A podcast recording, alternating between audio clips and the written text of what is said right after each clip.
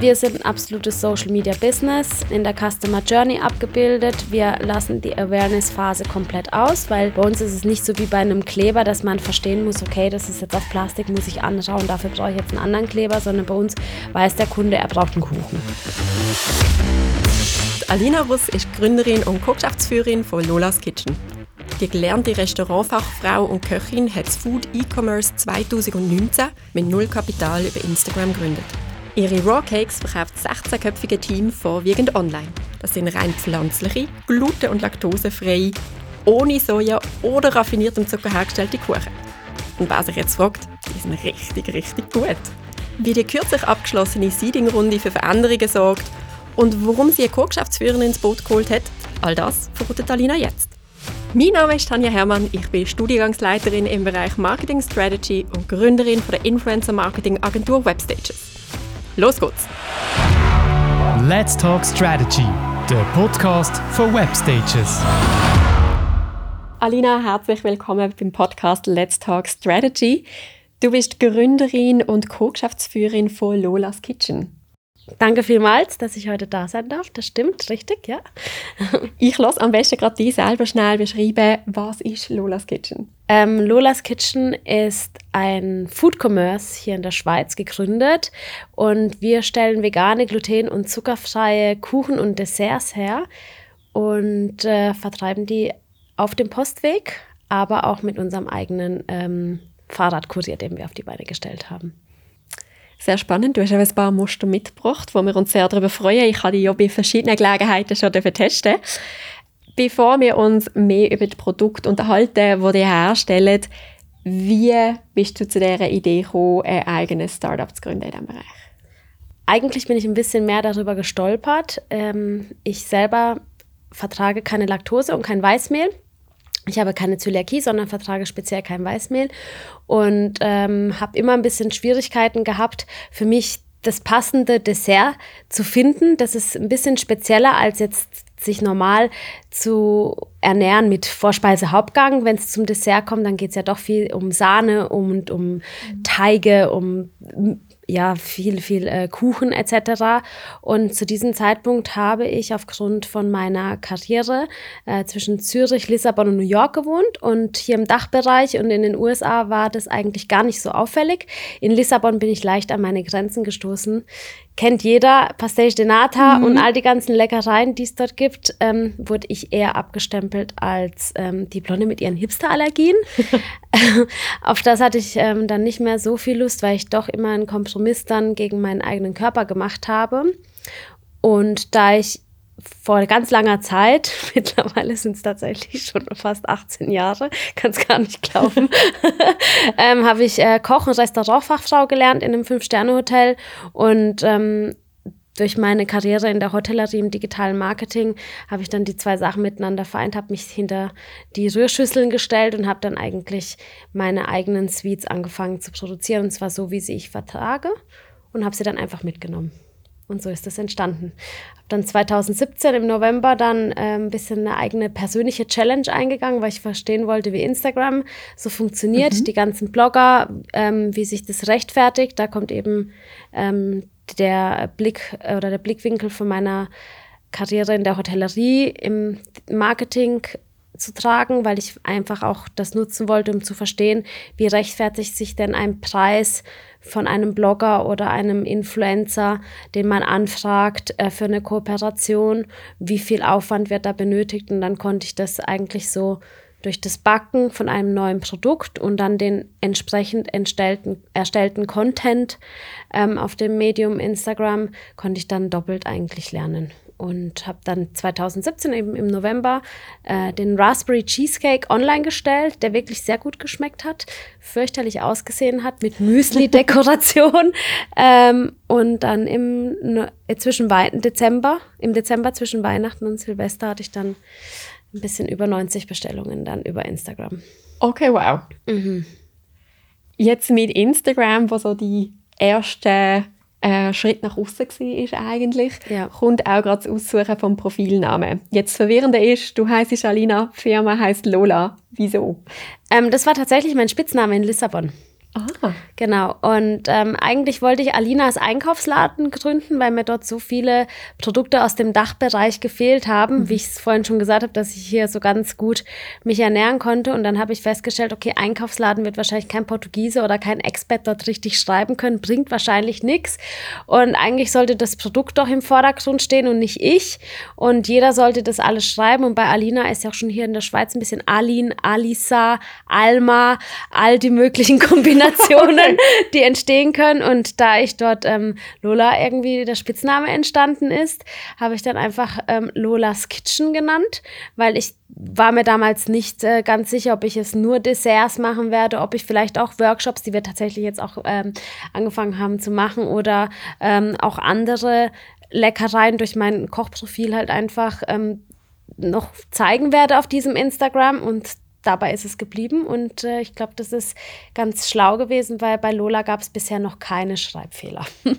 das stimmt, das ist wirklich ein bisschen einfach. Ja. Du hast gesagt, du warst in Lissabon gewesen, damals, wo dir die Idee gekommen ist, mhm. wo du eben auch gemerkt hast, so, ah, wenn ich auf äh, Gluten, auf Laktose möchte verzichten, eben Auswahl recht begrenzt. Wie ist denn damals generell die Marktsituation für Leute, die sich wie du auf die Inhaltsstoffe geachtet haben, gerade bei Desserts? Mhm. Also im Dachbereich, wie gesagt, war es ähm, gar nicht so schwierig. Und ich glaube, ich muss aber dazu erwähnen, dass es, wenn du so geboren bist wie ich, dann kennst du dich ja in dieser Situation aus. Mhm. Es war aber tatsächlich für mich bahnbrechend, als es auf, je, auf einmal Sojamilch gab, weil ich kenne Kakao mit Wasser. Und ähm, mhm. das war für mich so laktosefreie Milch. Also ich finde es für mich wirklich super eklig. Das esse ich nicht so gerne. Ähm, deshalb kannte ich diese Lebensmittel auch in, nicht in diesem, in diesem Geschmacksformat eigentlich. Und es war schwer, mich dann so zu ernähren, dass ich eigentlich keine Kompromisse gegen meinen Körper mache. Und das ist bis heute noch mein allergrößter Antrieb. Ich finde das ähm, Essen ein Grundbedürfnis ist mhm. und da sollte man die Auswahl haben. Und ich hatte keine Auswahl und ich habe mich so gesehnt danach, Klassiker zu essen, die alternativ hergestellt werden können, aber man keine Geschmackseinbußen hat. Und wenn man sie hat, dann soll es besser sein. Und das war für mich schon schwer. Und als ich damals in Lissabon angefangen habe, hey, ich bin in ungefähr keine Ahnung, fünf bis sechs unterschiedliche ähm, Supermärkte oder Reformhäuser gegangen und ich kann mich echt erinnern, um einen äh, Himbeer-Cheesecake zu machen, so wie wir ihn heute auch noch bei mhm. Lola anbieten, bin ich zu Corte Inglés gegangen. Ich bin zu einem Supermarkt gegangen, das ähnlich wie in Denner war, zu einem Reformhaus, wo Cashews in Lissabon und da weiß man ja, wie die Gehaltsstrukturen sind und die Einkommensverhältnisse der Menschen 250 Gramm bei 11 Euro waren. Oh.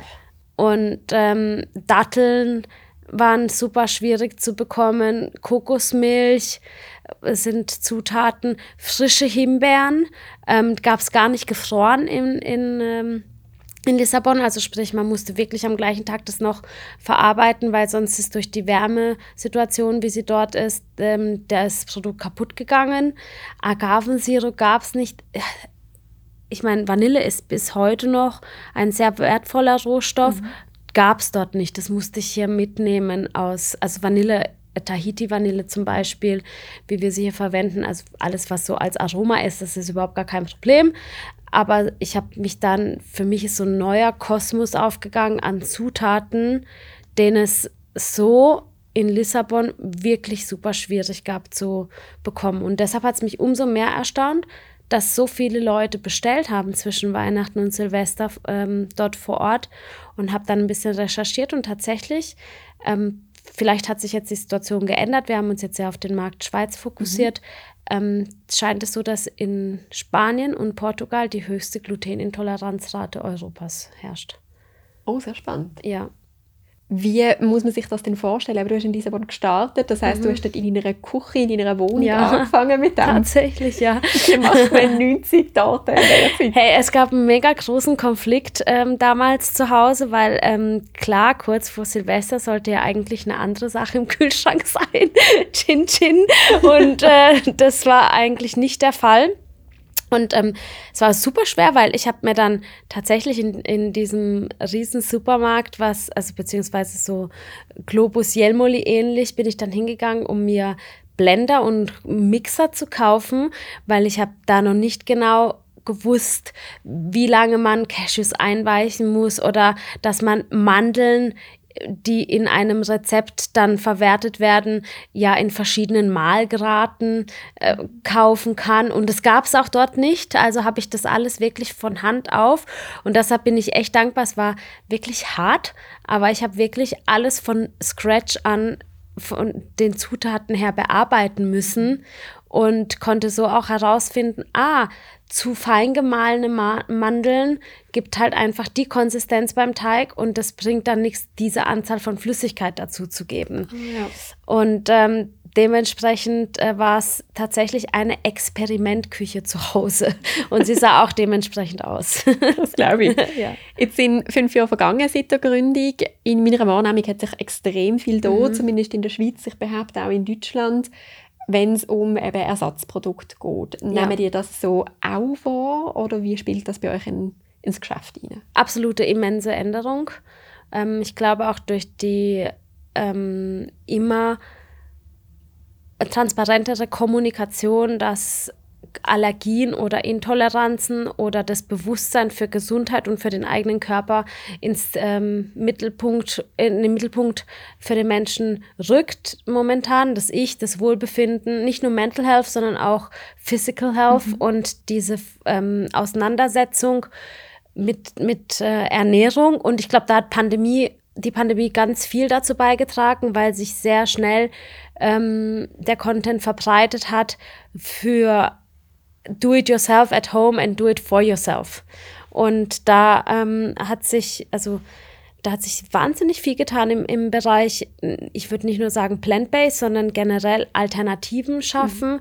oder Zucker. Es soll ja eine Zucker, ein Zuckergesetz ja tatsächlich kommen zum Konsum von Zucker und ähm, was es dann halt für alternative Produkte gibt, um zum Beispiel zu süßen, dass man damit mit Fruchtsüße ähm, sich, sich ähm, die Porridges oder whatever you name it ähm, versüßen kann und wie man eigentlich auch mit, mit Lebensmitteln umgehen kann, die frisch produziert sind.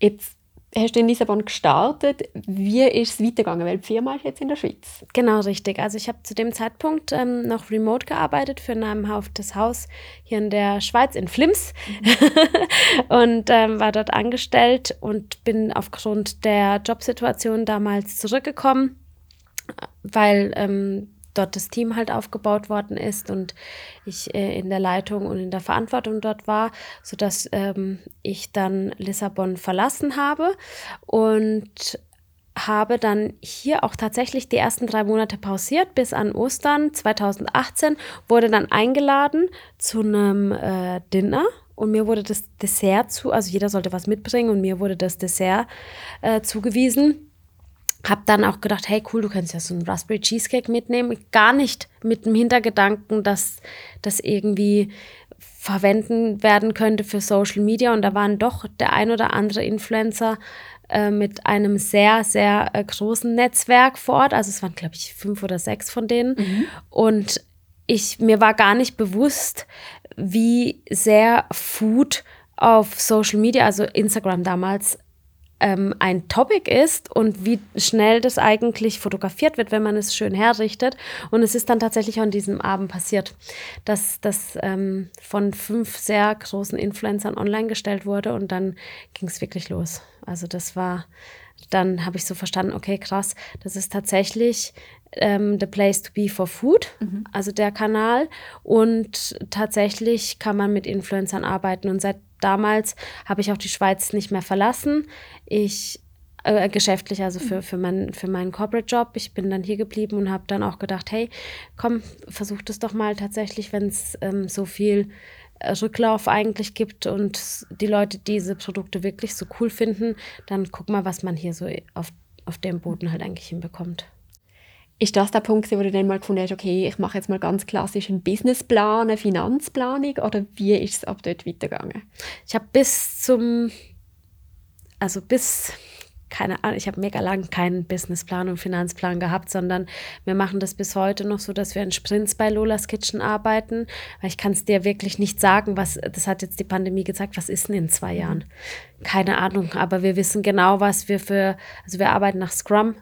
Ähm, also wir, wir stellen uns vor, wir arbeiten nach Scrum, wir äh, haben uns diese Sprints halt angeschaut und wir versuchen diese Sprints auch ähm, so gut wie möglich abzuarbeiten. Wie es dann weitergegangen ist, ich habe dann äh, weiter über Instagram mit Influencern ähm, gearbeitet und habe mich da im äh, Nano-Bereich aufgehalten, weil es darum ging, das Produkt zu testen, ob das auf dem Markt Zürich, dort wo ich auch tatsächlich liefern kann. Ich habe mir angeguckt, okay, welche Punkte von diesem ganzen Produkt und von Lolas Kitchen erfülle ich und was sind die dazu spielenden Komponenten, wie man das Ganze ähm, bekannt machen kann.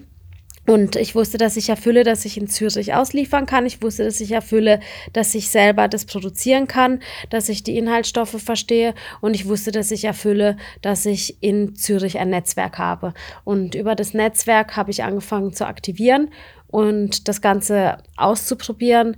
Unter anderem hat die Rabea von der Blashy Bar mir den allerersten Event ermöglicht, mhm. den ich catern durfte, wo ich auch festgestellt habe, dass meine Produkte nicht eventtauglich sind, aber sie sehr gut unterstützt hat. Und das ist dann was anderes, wie wenn man direkt etwas verkauft und dafür ähm, Geld und Leistung halt einfach in Korrelation bringt.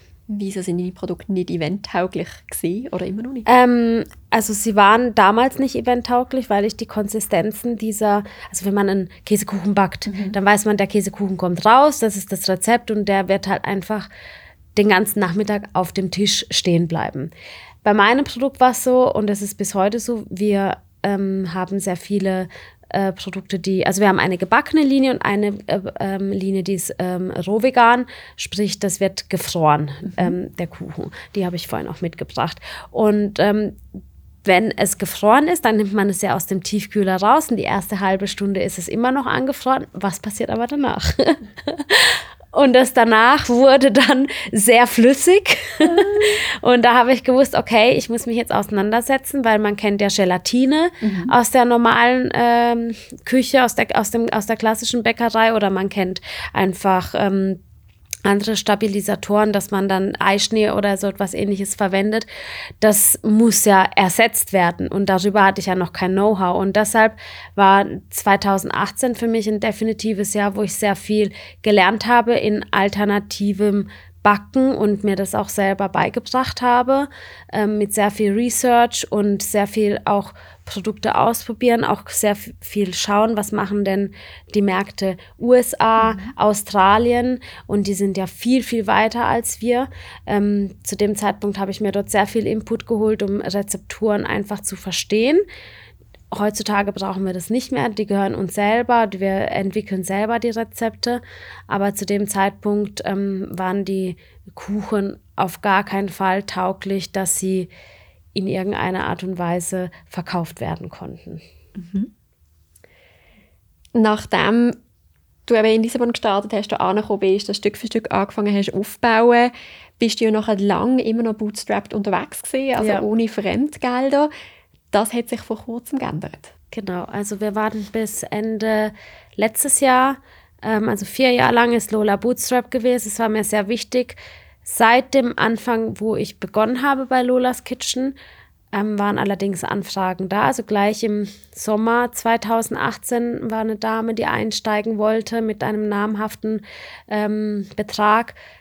Habe ich alles abgelehnt, war auch sehr hart, muss ich sagen. Ich habe mir zwei Jahre keinen Lohn selber ausgezahlt, musste viel auch mit, mit ähm, Steuern sprechen, damit ich ganz anders meine Steuern bezahlen kann. Also es gibt immer Wege und Möglichkeiten mental ist es halt einfach dann nochmal ein anderer Weg, den man halt geht. Und vor allem, wenn man halt bootstrapped ist, dann heißt es, ähm, es geht alles wieder ins Unternehmen. Also da muss man sich nichts vormachen, weil wenn man wachsen will. Und ähm, ja, letztes Jahr ähm, ist dann die Anna dazugekommen. Das ist meine Co-Founderin jetzt, ähm, die sich beteiligt hat mhm. am Unternehmen. Und ähm, wir sind in den UBS, ähm, in die UBS Start Startup-Förderung ähm, aufgenommen worden und ähm, haben einen Business Angel noch bekommen über die UBS und haben einen ähm, recht, also 1,2 Millionen Funding jetzt erhalten. Unser Seed Round jetzt erfolgreich beendet.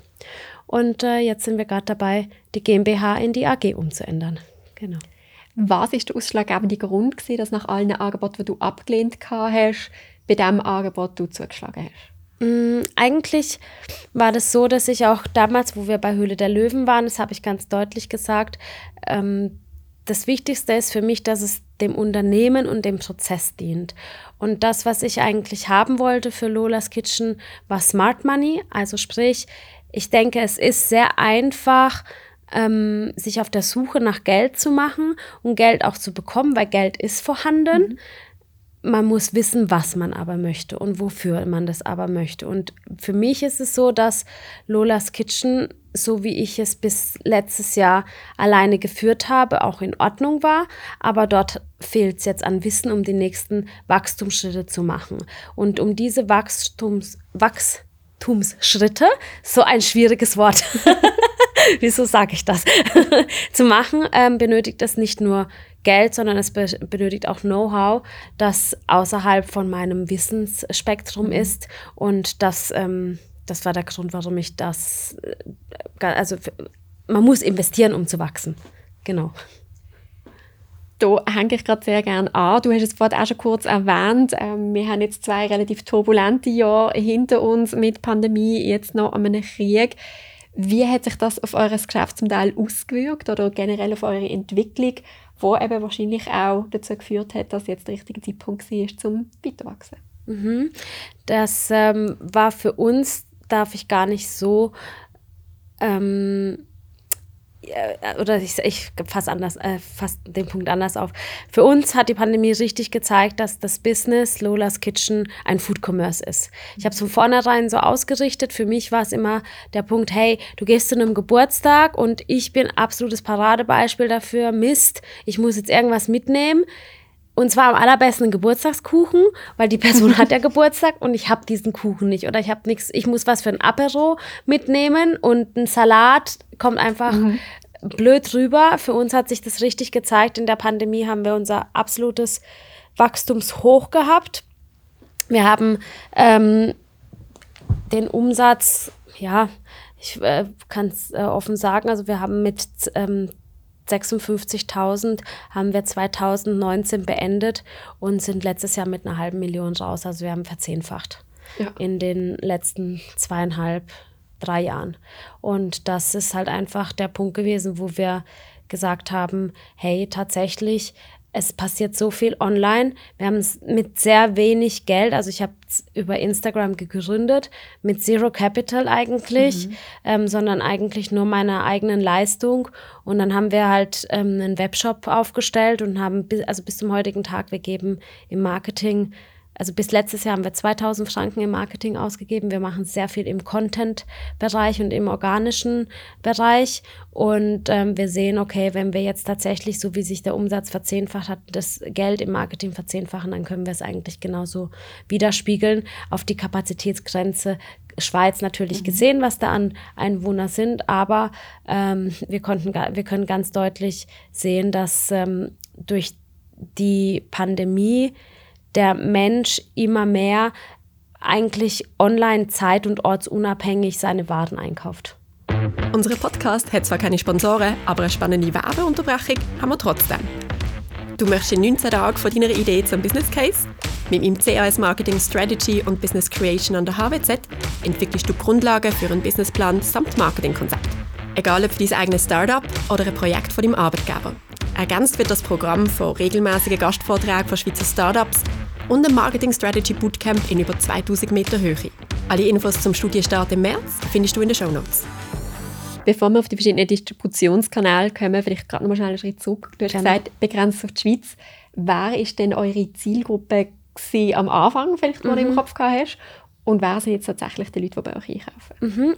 Also ich bin davon ausgegangen und das ist auch bis zum heutigen Tag noch so. Deshalb ist unser Manifest, wir haben einen für jeden oder eine für jeden, jede.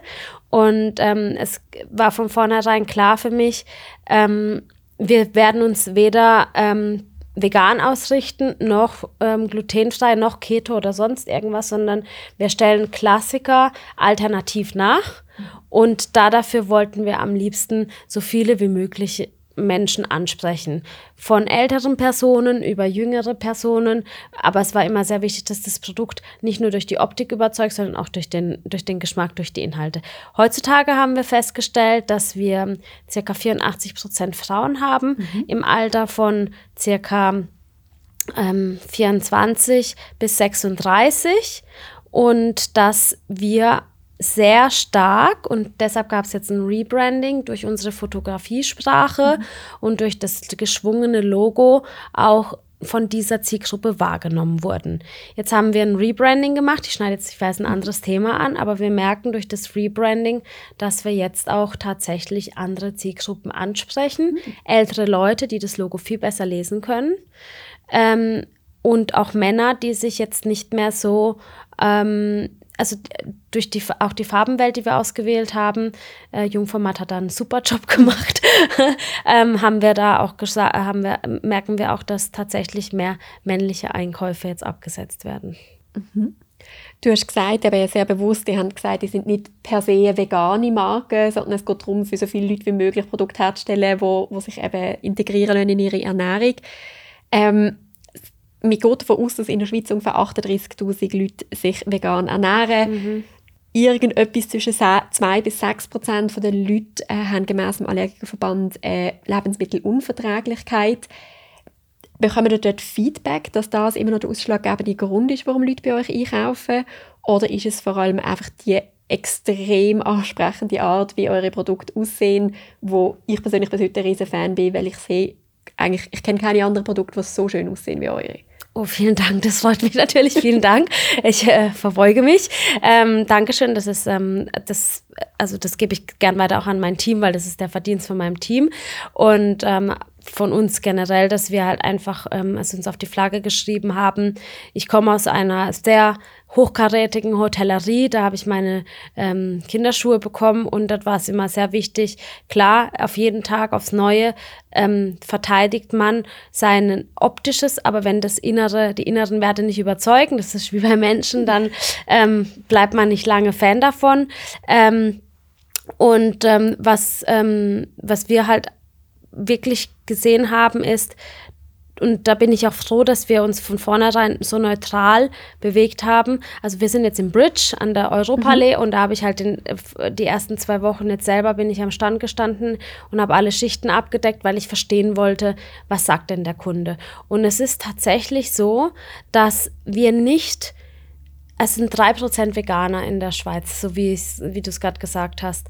Aber es sind sehr viele, die im, in der in einem Spektrum dazwischen unterwegs mhm. sind, die entweder einen gesunden Lifestyle verfolgen oder mal eine Zuckerpause machen, vielleicht schwanger sind oder Diabetiker, mhm. vielleicht aber auch einfach generell nicht so süß gern essen. Und ähm, für diese Leute haben wir halt einfach eine Alternative entwickelt und darauf konzentrieren wir uns. Wir konzentrieren uns per se, dass wir immer das ähm, Markenversprechen einhalten, vegan, gluten- und zuckerfrei, wobei wir sagen jetzt eher plant-based anstatt vegan, damit sich halt niemand zu radikal äh, angesprochen fühlt. Und das ist uns wichtig, dass wir das einhalten. Dafür scannen wir auch alle Produkte, mit denen wir arbeiten. Wir stellen selber unsere Schokolade her, unsere Peanut Butter her, unsere Karamell her. Wir machen alles selber, um das ähm, Versprechen noch einzuhalten. Ähm, aber zentral ist für uns, dass das Produkt schmeckt. Mhm.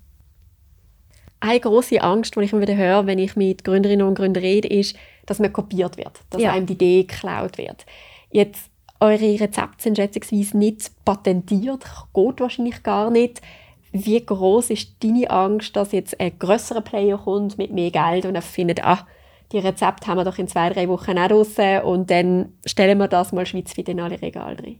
Also wir arbeiten ja mit einem sehr großen Player zusammen, mit der Mikro und ich habe überhaupt gar keine Angst davor, weil ich trage selber auch Reeboks und Adidas und Nike On-Shoes und ähm, dass ich hoffe, dass wir auch nachgemacht werden, dass, ähm, es, dass der Markt sich auch erweitert und wir haben auch ganz tolle kleinere Unternehmen, die sich ähm, an uns ähm, ja ein Beispiel nehmen und auch jetzt auf dem Markt sind, was ich echt cool finde, dass wir da zusammen eigentlich die Leute sensibilisieren und ich hoffe, dass wir dann halt einfach durch unsere Produkte zeigen, wie gut es schmecken kann. Ähm, ich denke aber, dass wir mit unserer Marke mittlerweile ein bisschen anders unterwegs sind, weil wir werden von den Großen angesprochen, ob wir nicht Teil davon werden wollen. Und zwar nicht gewhite labeled, sondern mit Lola's Kitchen. Und da ähm, denke ich, dass wir auf einem guten Weg sind. Das sind einige namhafte Unternehmen, die seit 2019 mit dabei sind und uns unterstützen. Mhm. Und ich glaube auch, das trägt ähm, massiv dazu bei, dass Lola's Kitchen mittlerweile auch da ist, wo wir halt auch sind in dem Produktwelt. Du hast am Anfang erzählt, das erste Rezept war der Raspberry Cheesecake. Mittlerweile gibt es ja ganz viele verschiedene Sachen. Wie funktioniert die Rezeptentwicklung bei euch? Mhm. Also meistens funktioniert es so, dass wir bei uns ähm, im ähm, internen Kommunikationskanal haben wir ein, ein ein Brainstorm-Folder und dann kommt, oh mein Gott, wie geil ist das denn? Wir brauchen das bei Lolas Kitchen. Und wenn das halt paar Mal passiert, dass immer wieder das gleiche Produkt dort auftaucht, dann fangen wir an, uns damit zu beschäftigen, wie kann man das denn alternativ herstellen oder auf unsere Sprache, auf der, mhm. ähm, in Lola, äh, The Lola Way. Wie können wir das ähm, nachbauen? Und zum Beispiel, ich kann es erklären, ähm, der Mango Passion Fruit Cake, der super, super beliebt ist, vor allem auch im Sommer, aber auch das ganze Jahr über, auch im Double Chocolate Mango ähm, enthalten ist. Ähm, ich habe so gern bei meiner Schwester beim Solero Eis abgebissen. Mhm. Und ich habe immer gesagt, boah, ey, wenn ich das irgendwie hinkriegen könnte, dieses abartig gut schmeckende Solero anders wie zu machen, dann geht's los. Und ich sitze dann da probiere mega lange, ähm, was, um zu verstehen, okay, oder zum Beispiel bei einem Carrot Cake, diese äh, Cheese, äh, dieses, ähm, dieses Cream Cheese mhm. ähnliche, wie kann das, wie kann man das nachahmen, dass es halt einfach so schmeckt. Und das geht eigentlich schon recht lange. Also wir brauchen für ein Rezept circa ein halbes Jahr, bis das richtig funktioniert. Ähm, da ist die Operations bei uns sehr stark damit ähm, ja, involviert, also die, Köch die Patissiere und Konditoren dort. Ähm, und wir haben bei uns eigentlich die Position jetzt gerade offen nach einem Produktentwickler, Produkteentwickler, weil das jetzt mittlerweile in Größenskalen jetzt geht, die nicht mehr so einfach übersetzt werden können. Also wenn du kannst es vorstellen, zu Hause macht man einen Kuchen. Mhm. Wir machen aber vielleicht zehn Kuchen jetzt bei uns. Dann funktioniert es noch. Wenn du das aber mal 50 machen musst, funktioniert das Rezept nicht mehr. Mhm. Weil dort ähm, physische und chemische Einwirkungen sind im Rezept, die sich so nicht übersetzen lassen. Das nennt man Upscaling. Und ähm, deshalb braucht es dort schon geschultes Personal. Und das ist auch eines der Grundpunkte bei Lola. Wir arbeiten wirklich nur mit Leuten, die aus der Branche kommen, auf den verschiedenen Positionen und sehr selten in den, also gerade zur Konditorei etc. Also ich rede jetzt nicht vom Quereinstieg von gewissen Leuten, die jetzt im Marketing sind. Ich glaube, mhm. das ist nochmal was anderes.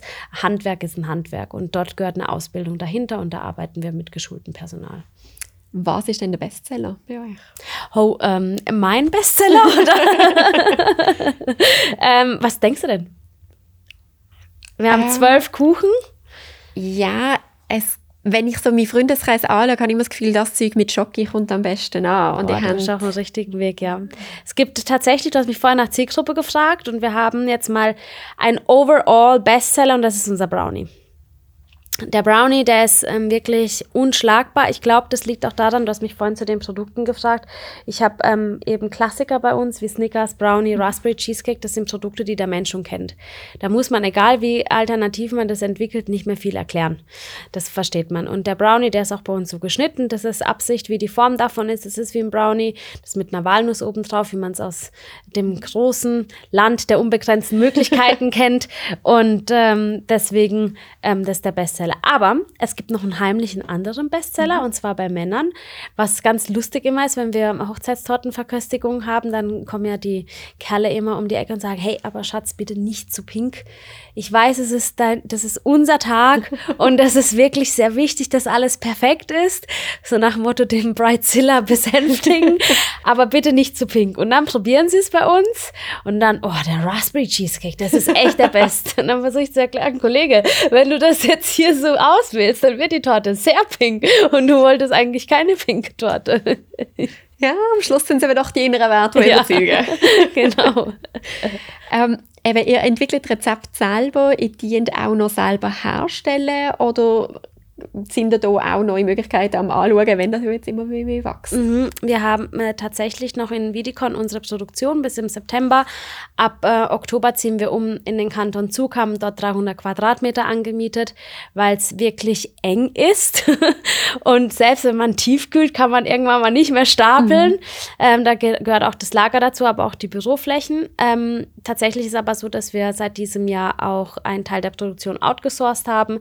Wir haben ähm, an Kaimuk unsere größte Lieferung dieses Halbjahr gehabt mit 12.000 Stücken Kuchen. Das machst du nicht mehr selber. Ja. Ähm, und da haben wir ganz coole Partner jetzt gefunden, mit denen wir zusammenarbeiten, die ähm, unsere Rezeptur nach unseren Qualitätsansprüchen auch herstellen, sodass man absolut 100% sagen kann, immer noch in der Schweiz produziert.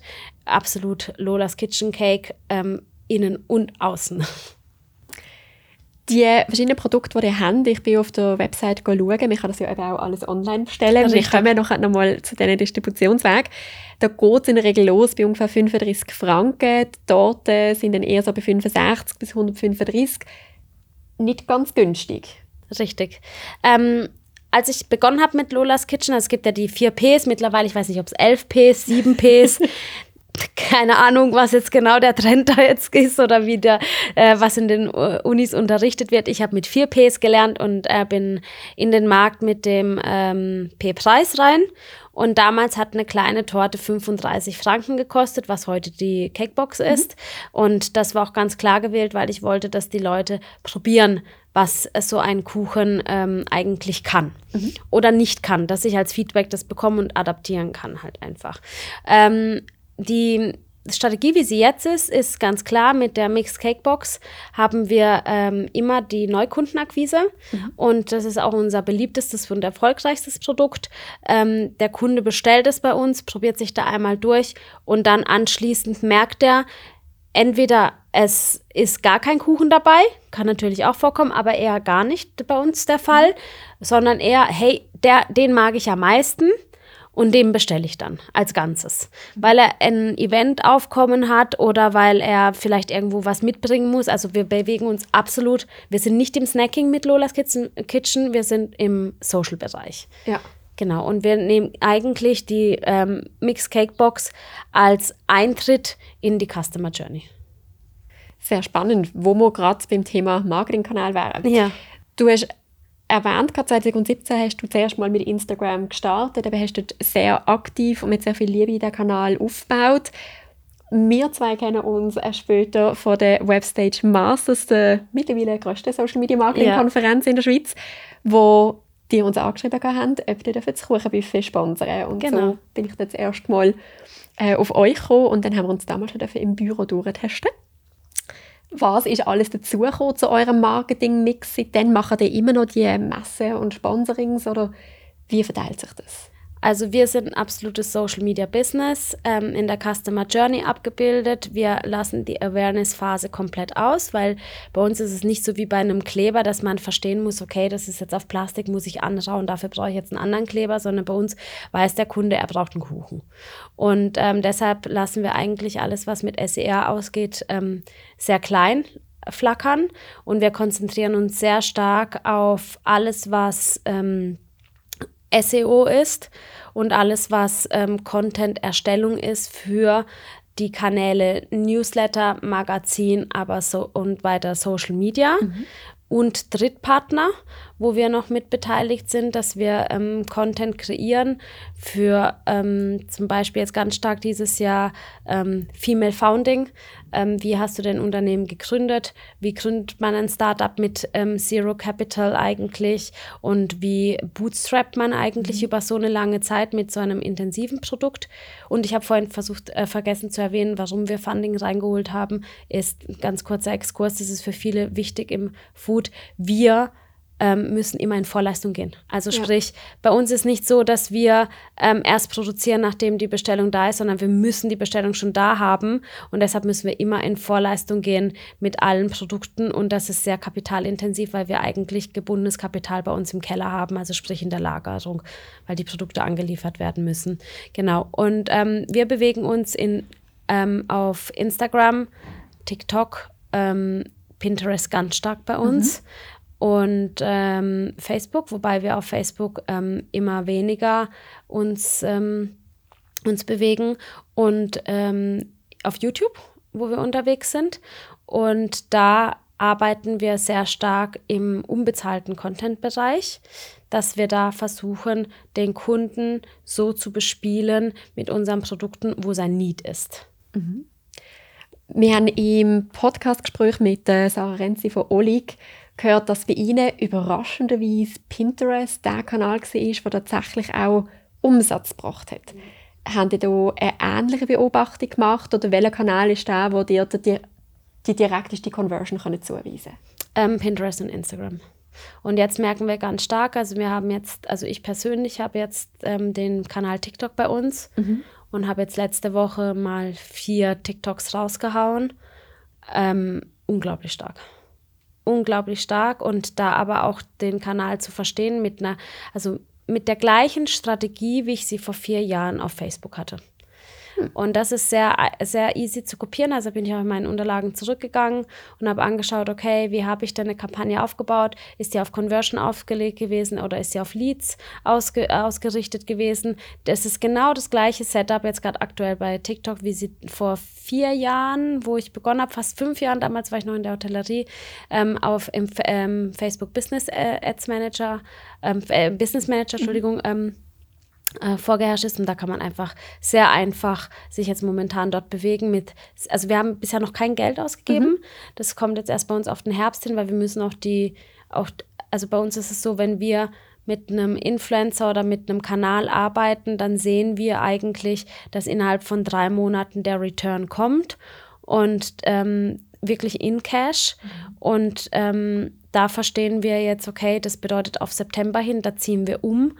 Wir müssen uns auf dann auf, ähm, aufstocken, dass wir dann funktionieren und deshalb planen wir ab jetzt halt die Kampagnen. Und Pinterest ist bei uns tatsächlich auch so, wir geben da ungefähr 500 Franken im Monat aus und wir haben wirklich, ähm, nee, Entschuldigung, wir geben ungefähr, Entschuldigung, 100 Franken aus und wir haben ungefähr 500 Franken Return, also das Fünffache. Und wir sind okay. da also sehr, sehr low unterwegs und versuchen uns immer ungefähr ein halbes Jahr aus, um das zu verstehen. Und dann gehen wir erst in die Performance rein. Sehr spannend, vor allem weil ja auch bei Pinterest ähm, man endlich in der Schweiz kann Werbung schalten kann. Mhm. Ähm, auch das glaube ich, eine Frage, die ich dem Pinterest direkt muss stellen wenn das jetzt schon das zweite Startup ist bei uns im Podcast, ja. wo sagt, hey, das, das wird noch gar nicht genug genutzt. Ja. Und wir sehen aber, da ist ganz viel Potenzial dahinter. Das andere, was du angesprochen hast, ist die Zusammenarbeit mit Influencern. du hast das über ein persönliches Netzwerk aufgebaut. Ein anderer Berührungspunkt, den wir vor kurzem wieder hatten, ist über die Zusammenarbeit mit Baloise und Fasun, ja. wo wir als Webstatus haben dürfen, die Kampagne machen ja. und dort eine Kampagne gemacht haben zum Thema Gründe. Ja. Ein wunderschönes Beispiel für B2B-Influencer-Marketing und dort haben wir auch die kontaktiert. Wie wichtig glaubst du, ist es, dass ein Startup einen Gründer oder eine Gründerin als Gesicht hat? Mhm.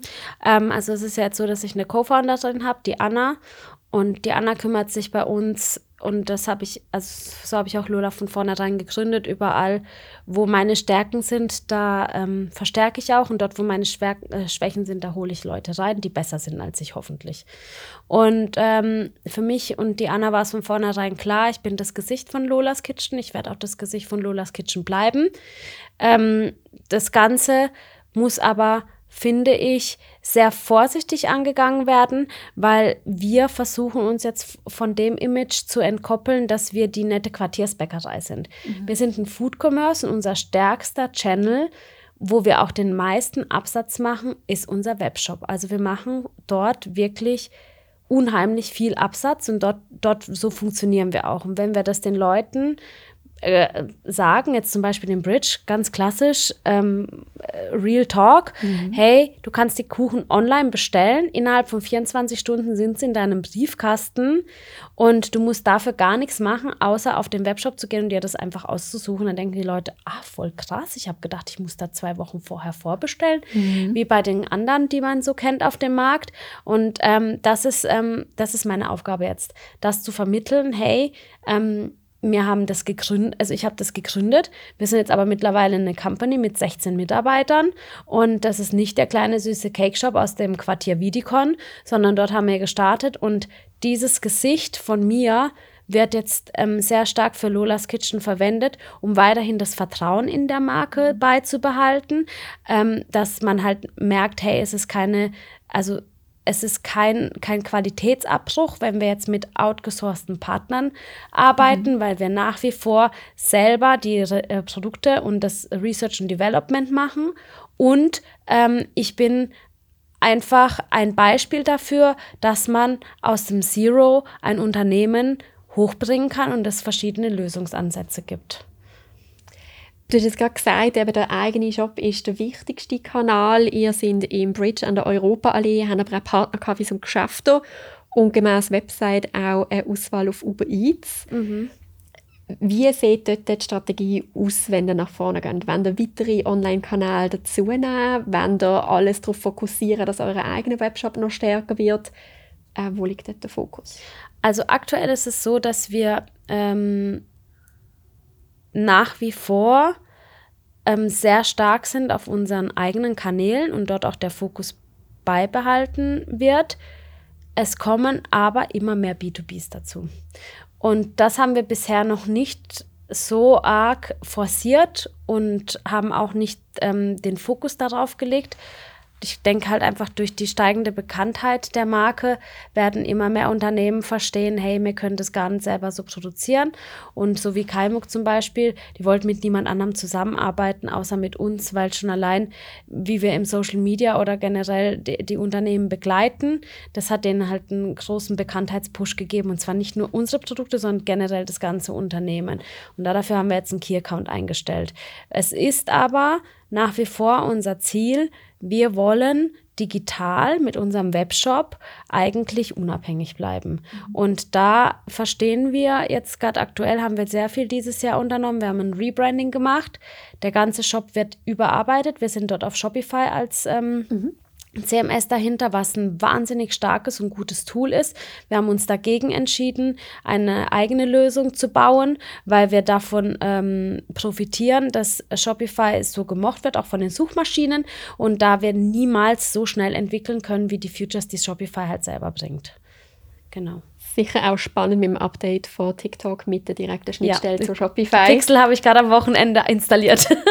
da stelle ich dir dann sicher mal noch eine Follow-up-Frage dazu, okay. wie sich das entwickelt hat. Äh, ich glaube, da kommt ganz, ganz viel auf uns zu. Ein anderer Trend, den man sieht in der Distribution, ist das ganze Thema Quick Commerce mit Player wie Stash. Ja. Ist das auch etwas, was ihr am Anschauen sind? Oder passt das aktuell nicht in eure Priorisierung, auch wenn du sagst, vielleicht noch ein bisschen mehr ist B2B?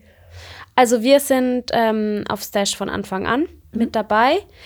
Wir haben verstanden, dass wir da mit dem falschen Produkt auf Stash hochgegangen sind, haben das jetzt aber angepasst und oder ist in der Anpassung, weil wir gelernt haben von Fami, wo wir auch drauf sind, mhm. wie unser ähm, Produkt funktioniert.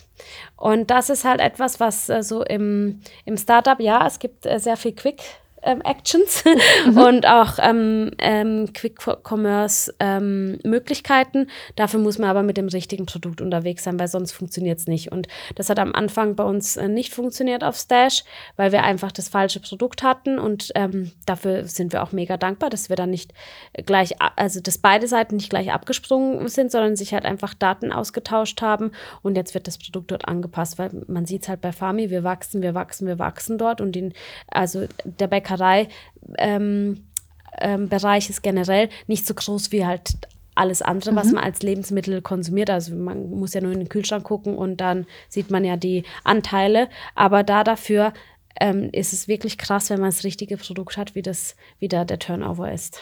Was ist denn das falsche Produkt gesehen? Ähm, wir sind mit der ähm, Mix Cake Box Mhm. Online gegangen und Stash ist aber so, man bestellt sich ja eine Schachtel Zigaretten, ein äh, Prosecco und äh, eine Tüte Chips. Also sprich alles einmal für den direkten Verbrauch. Und ähm, wir haben aber die Fünferbox und diese Fünferbox, also es ist ja durchschnittlich eher der Kunde, der für sich und seine, sein Kumpel was bestellt. Ähm, und diese Fünferbox, die isst du ja nicht alleine. Ja. Die hast du ja, da- so wie ich es gesagt habe, wir sind ja im Social-Bereich tätig, die hast du ja dann, bestellst du sie dir, dann nimmst du dir ein Stück und dann hast du sie ja mega lang sonst im Tiefkühler, weil die Produkte sind halt bis zu vier Monate haltbar im Tiefkühler und dann bestellst du das nicht nochmal. Aber jetzt haben wir Single Slices, wie zum Beispiel einzelnes, ein Stück Monkey Bread, also Banana Bread oder ein Stück Schokoladenkuchen. Und das wird jetzt aber bestellt, weil das bestellt man sich ja schnell ins Office für 10. Du willst es ja, ich habe es mir selber schon, ich wollte jetzt einfach zu meinem Prosecco einfach eine Tüte Chips haben. Und weil der Kiosk keine Chips hatte, habe ich mir Stash bestellt, weil der in 10 Minuten da war und es hat super funktioniert. Und so bestellen sich die Leute wahrscheinlich auch unsere einzelnen Stücke Kuchen. Spannend. Neben dem ganzen Online-Fokus, den ihr habt, habt ihr ja durchaus auch Offline-Touchpoints. Ihr habt früher noch auch Workshops angeboten, Mhm. die auch immer noch sehr nachgefragt sind, wie du mir vorher erzählt hast. Ja. Was sind für euch bis heute so die wichtigsten Offline-Touchpoints? Also die Workshops waren wirklich, da muss ich sagen, bin ich sehr stolz drauf, von vornherein ein sehr wichtiger Produktast ähm, bei Lolas Kitchen. Also für mich sind das alles Produkte, die da vorhanden sind, ähm, weil dadurch ein ähm, sehr nahes und zielgerichtetes Branding entstanden ist. Auch dort haben wir, habe ich von Anfang an mit Influencern gearbeitet. Also sprich, an jedem Workshop waren so wie bei Lolas Kitchen generell, also zwei ist die magische Zahl immer bei Lola. Es waren immer zwei Influencer auch im Workshop ähm, da.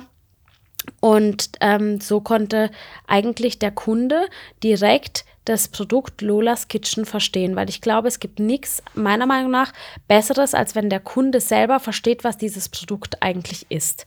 Ähm, das war sehr wichtig und es ist bis heute immer noch, es tut mir ein bisschen leid, aber wir machen momentan keine Workshops, weil wir uns auf ähm, eben den digitalen Bereich sehr stark fokussieren und das ist sehr zeitintensiv, weil ähm, da die Menschen auch richtig ähm, wirklich viel Betreuung halt einfach benötigen. So ein Workshop hat eine Vorbereitungszeit von mindestens vier Stunden, eine Nachbereitungszeit von vier Stunden und der Workshop selber geht auch drei Stunden. Also wir reden hier schon alleine von fast zwei Tagen, die das Ganze als Zeitintensität hat. Wichtig für uns ist der Flagship Store. Das ist ähm, an der äh, in Vidicon gewesen. Den haben wir jetzt umgezogen an die Europaallee in der Nähe vom Bahnhof ähm, auf Anfrage und Zusammenarbeit mit der Microbridge dort.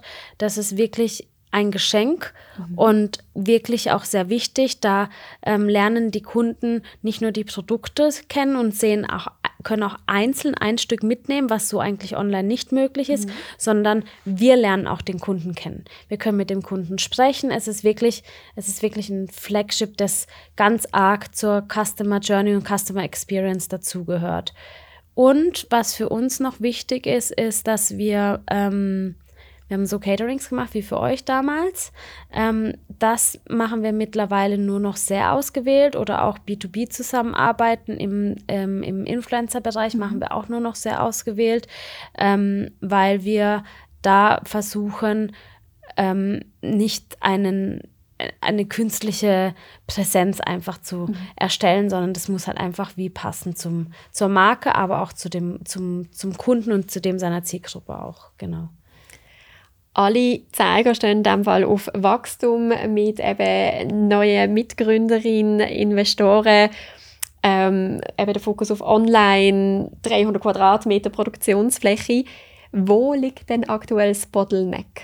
Ähm, Operations, ganz klar. Also wir haben momentan äh, mehr Anfrage als das, was wir liefern können. Und äh, wir müssen die Produktverpackungen verstehen. Wir müssen die Produkte im Versand verstehen. Ich denke, jeder Logistiker wird jetzt ähm, sehr bemitleidend nicken, weil Logistik ist wirklich Logistik, Operations wird jetzt gelöst im Oktober, aber dann das Ganze auf den, auf den Postweg zu bringen. Und zwar so, dass die Kuchen, du hast es vorhin angesprochen, sie sind wunderschön. Da ähm, bin ich auch sehr stolz drauf und auf mein Team. Ähm, so muss es aber auch beim Kunden ankommen. Und das ist wirklich ein sehr großer ähm, Flaschenhals, durch den wir durch müssen, weil wir auch die richtigen Rohstoffe finden müssen. Und das ist, hängt alles zusammen. Logistik, Sourcing, Operations. Das ist, ein, das ist wirklich etwas, was, was Zeit in Anspruch nimmt, Know-how in Anspruch nimmt. Und das werden wir so im Marketing wahrscheinlich nicht so erleben, weil wir da viel schneller unterwegs sind und wir müssen halt einfach ein bisschen unsere Beine stillhalten, also mein Team und ich im Marketing, damit wir halt einfach nicht ähm, äh, die, die, die falschen Schüsse setzen und die Operations dann quasi nicht nachziehen kann. Wenn du zurückschaust, was würdest du anders machen aus heutiger Sicht? Was ich anders machen würde, wäre, ähm, ich würde mir viel schneller Personal einstellen, auch wenn ich das Gefühl habe, dass ich kein Cash habe, weil es für mich wirklich bahnbrechend war, ab wann ich eine gelernte Konditorin auf so hohem Niveau eingestellt habe. Das hat mich wahnsinnig frei gemacht im ähm, administrativen Arbeiten.